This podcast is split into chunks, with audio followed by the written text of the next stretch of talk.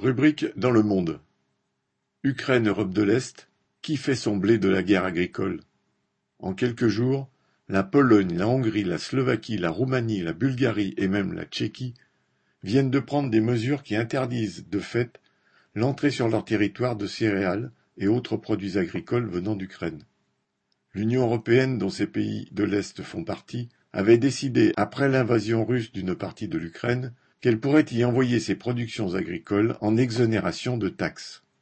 C'est bien là que le bas blesse.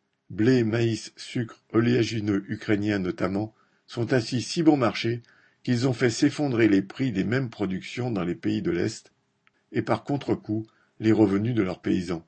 Cette chute des revenus est telle qu'au début du mois, lorsque le président Zelensky s'est rendu en visite officielle en Pologne, il a rencontré des manifestations hostiles de paysans polonais, orchestrées de façon quasi ouverte par le gouvernement polonais, nationaliste et réactionnaire déclaré.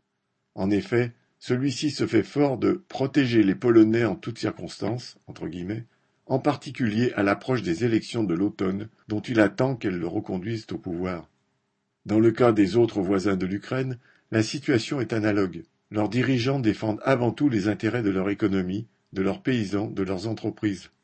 Qu'ils agissent de la sorte n'est nullement surprenant, quand bien même, dans le cas de leur veto aux importations ukrainiennes, ils s'affichent aux côtés de Zelensky et de ses parrains de l'OTAN face à la Russie. Cela explique comment, dans cette affaire, peuvent se retrouver à prendre des mesures similaires des gouvernements, l'un polonais, l'autre hongrois, tous deux d'extrême droite, mais qui ont des positions quasi opposées dans le conflit russo-ukrainien.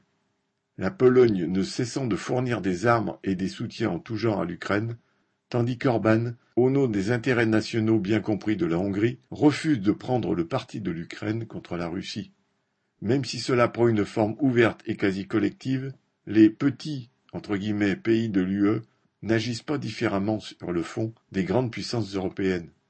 Ainsi la France et l'Allemagne, tout en s'affichant alliées aux côtés de l'Ukraine, cherchent à se prémunir, chacune pour son propre compte, des effets indésirables de cette guerre pour leur propre bourgeoisie nationale. Car l'impérialisme américain mène sa politique et sa guerre selon ses seuls intérêts, donc y compris au détriment de ses alliés moins puissants. Cette crise des céréales ukrainiennes ne concerne d'ailleurs pas que les pays d'Europe centrale et orientale. Lorsque l'armée russe a entrepris de bloquer Odessa, principal port d'exportation ukrainien pour les céréales, l'UE a négocié avec le Kremlin un assouplissement de son embargo.